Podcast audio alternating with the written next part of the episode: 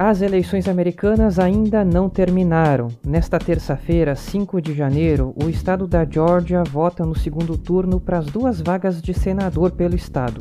E são essas disputas que vão decidir qual dos dois partidos vai ter maioria no Senado.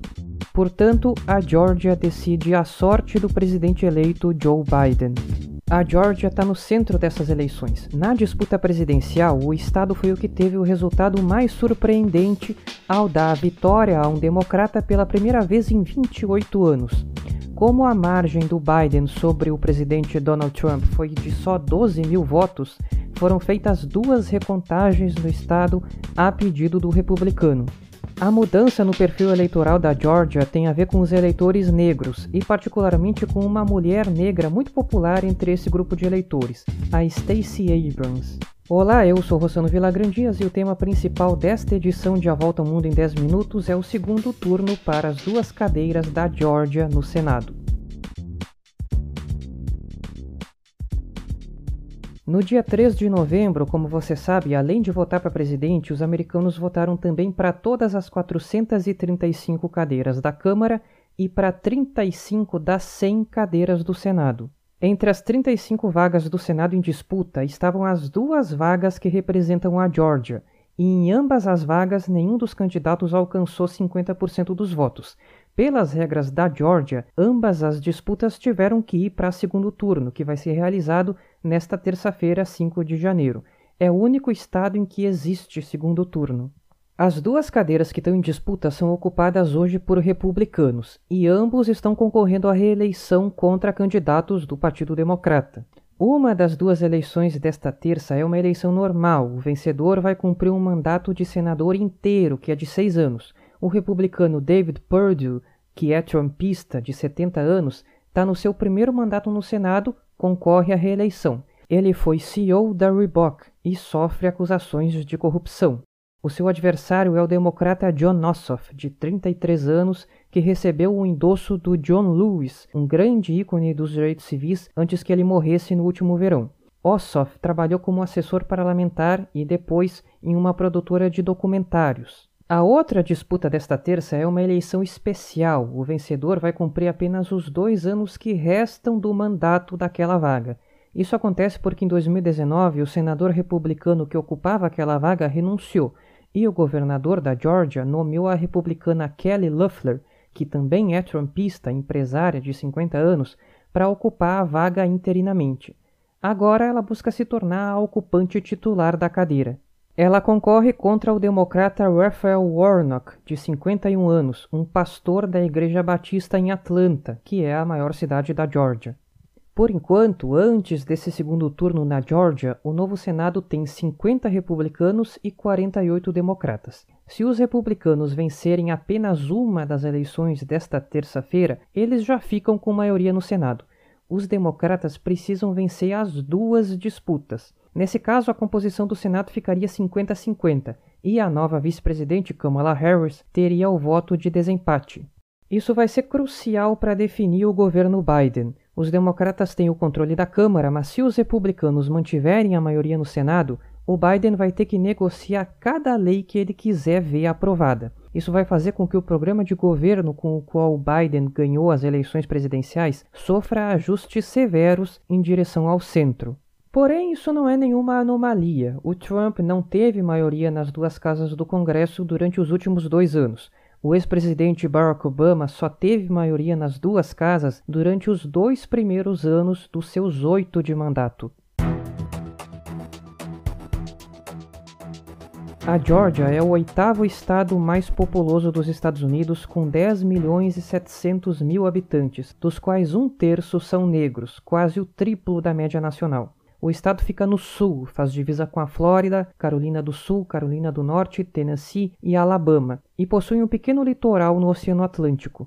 Graças à grande população negra e às tensões raciais entre brancos e negros na Geórgia, o movimento pelos direitos civis das décadas de 1950 e 60 viveu no estado alguns dos seus momentos importantes. A Geórgia foi um dos estados a praticar segregação racial. Em 1961, o líder do movimento Martin Luther King foi preso na cidade de Albany.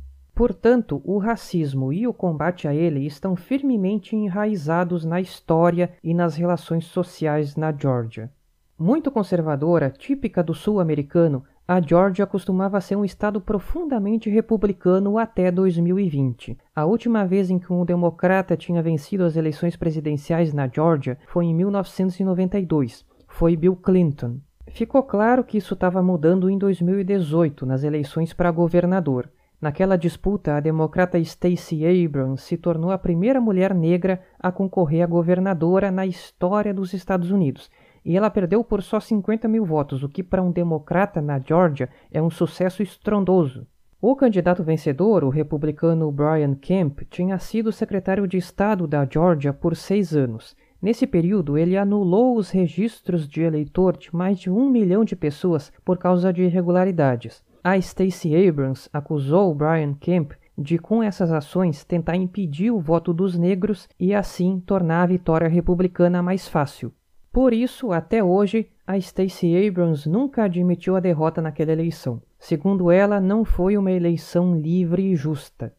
Os fatores que quase catapultaram a Stacey Abrams para o cargo de governadora foram o seu perfil carismático e a sua poderosa oratória. Ela fez com que muitas pessoas negras na Geórgia se sentissem representadas e percebessem que o seu voto tem poder. Em 2020, a conversão da Georgia de Red State para Blue State se completou. O Biden venceu Trump por 12 mil votos no estado. Só na região metropolitana de Atlanta houve 150 mil votos a mais que nas eleições de 2016. A vitória democrata na Georgia é atribuída a uma pessoa, Stacey Abrams. Após perder a eleição para governadora há dois anos atrás, ela passou a usar sua popularidade entre os negros para incentivar que eles vão às urnas e votem. E os negros são um grupo demográfico que despeja votos em massa no Partido Democrata. Cerca de 90% dos negros votam nos democratas em nível nacional. Agora, a Stacey Abrams está usando a sua voz para que os democratas ganhem o controle do Senado.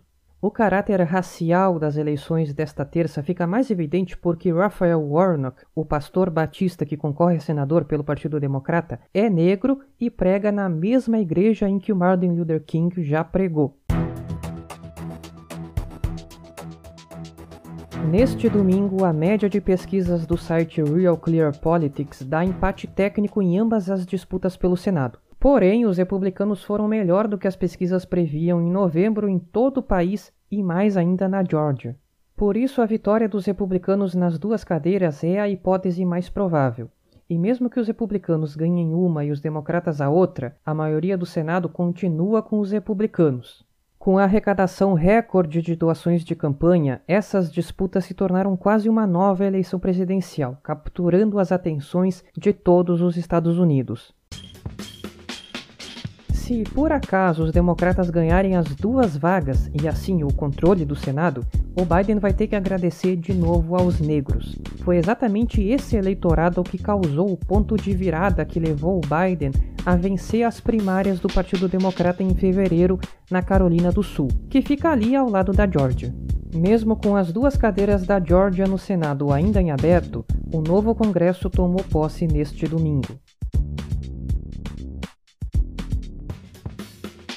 Todos os anos iniciam com certezas, probabilidades e dúvidas. Agora que a gente entrou em 2021, uma das principais dúvidas é: as vacinas contra a Covid-19 vão precisar ser atualizadas de tempos em tempos para acompanhar as mutações do vírus, da mesma forma que acontece com o vírus da gripe? Os cientistas ainda não têm resposta para isso. Ainda não se sabe nem se as vacinas que estão aí são eficientes contra a variante britânica da Covid, que pelo que parece é mais contagiosa.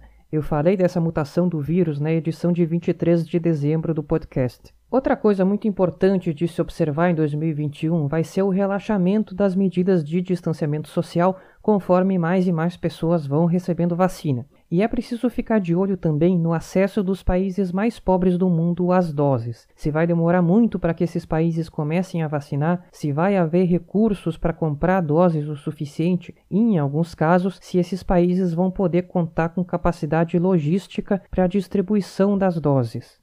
Como eu já falei aqui hoje, uma questão chave para 2021 vai ser o relacionamento entre os poderes nos Estados Unidos. Além disso, a gente vai saber como vai ser o relacionamento entre Estados Unidos e China daqui para frente. O Biden não pretende retirar as barreiras tarifárias impostas pelo Trump, nem as restrições às empresas chinesas de tecnologia. Ao mesmo tempo em que mantém a linha dura contra a China, o Biden deve administrar o conflito entre os dois países de maneira mais profissional e menos guiada pela ideologia o democrata certamente vai levar os direitos humanos ao centro do embate entre Washington DC e Beijing. Outra questão que interessa a todo mundo é a recuperação da economia. Se, conforme as pessoas forem sendo vacinadas, os lockdowns e as normas de distanciamento social vão continuar atormentando as empresas. As consequências permanentes da pandemia vão ficar mais claras: o quanto a globalização vai se manter arrefecida o quanto a digitalização de vários aspectos da vida acelerou e quanto o turismo está se tornando mais local. No Reino Unido, os primeiros efeitos do Brexit na economia vão poder ser vistos. Será que o país vai ter sucesso fora da União Europeia? Na Escócia e na Irlanda do Norte, os movimentos separatistas devem ganhar força graças à consumação do Brexit. A Escócia vai ter eleições locais em maio e os separatistas devem ter uma grande vitória, o que deve levar a uma campanha mais forte por um novo referendo sobre a independência da Escócia. Em setembro, a Alemanha vai realizar as primeiras eleições sem a Angela Merkel. Antes disso, agora em janeiro, o partido de centro-direita da Merkel, a CDU, a União Democrata Cristã, elege o seu novo líder, que vai ser o candidato do partido a primeiro-ministro. O favorito para vencer a disputa interna da CDU é Armin Laschet, que é atualmente primeiro-ministro do estado da Renânia do Norte-Westfália, o mais importante da Alemanha. É difícil que o próximo governo não seja liderado pela CDU. Portanto, se o Armin Laschet realmente se tornar líder do partido, provavelmente vai ser o próximo primeiro-ministro da Alemanha. A questão é com que partido ele vai negociar uma coalizão. A hipótese vista como mais provável é uma coalizão entre a CDU e os Verdes. O Japão também vai a eleições, que estão marcadas para outubro, em 2020, depois da renúncia inesperada do então primeiro-ministro Shinzo Abe, o partido que ocupa o governo, de direita, elegeu Yoshihide Suga para ocupar o cargo. Só que o Suga tem um perfil muito técnico e muitos membros do partido querem tirar ele do poder antes das eleições de outubro e escolher alguém mais carismático para liderar o partido na campanha eleitoral. Para contornar essa situação e se manter no poder, o Suga pode tomar a decisão de antecipar as eleições antes que o partido realize a escolha de um novo líder em setembro. São essas as principais incógnitas de 2021. Faça suas apostas. A Argentina começou nesta semana a vacinar a sua população de 45 milhões de pessoas contra a Covid-19 e, para isso, está usando a vacina russa Sputnik V. O país é hoje um dos mais afetados pela pandemia, o vigésimo primeiro com mais mortes em relação ao tamanho da população.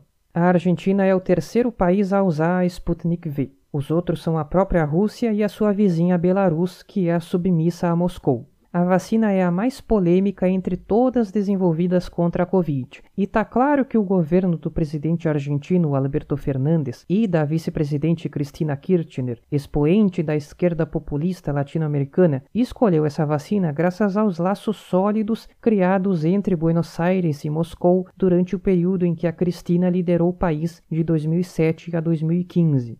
Ela defende uma influência maior da China e da Rússia na América Latina para contrabalancear os Estados Unidos. A Sputnik V é desenvolvida pelo Instituto Gamaleya, que é ligado ao Kremlin. Ela funciona com a tecnologia do vírus vetor, ou seja, uma proteína do vírus da Covid-19 é inserida em um outro vírus, um vírus vetor. O vírus vetor é colocado dentro do corpo pela vacina e, a partir dele, o organismo humano cria a imunidade contra a Covid-19. A vacina russa é em duas doses, com 21 dias de separação uma da outra. O problema começou quando a Rússia aprovou a vacina sem concluir a fase 3 de testagem, atropelando, portanto, os protocolos de segurança. Foi anunciado apenas que a Sputnik V tinha 92% de eficácia. Até hoje, os resultados da fase 3 ainda não foram publicados. A publicação precisa se dar em uma revista científica, o que funciona não só como um meio de divulgação, mas também como um selo de confiabilidade no trabalho científico. A Rússia começou a vacinação em massa da população contra o coronavírus em 5 de dezembro. Foi o primeiro país do mundo a fazê-lo. Porém, a falta de informações sobre os efeitos da vacina nos mais velhos fez com que as pessoas com mais de 60 anos fossem excluídas da campanha de imunização, justamente o grupo mais vulnerável à doença. Apenas os profissionais da saúde e funcionários de escolas estão recebendo doses na Rússia. Na Argentina, estão sendo vacinados por enquanto os profissionais da saúde e os mais velhos. Mas, diante da incerteza sobre os efeitos da Sputnik V nos idosos, essa questão está causando controvérsia no país. Segundo informações não oficiais vazadas para a imprensa, funcionários da Agência Sanitária Argentina estão preocupados com a politização da vacina no país e com os efeitos colaterais da Sputnik V. Até a próxima edição.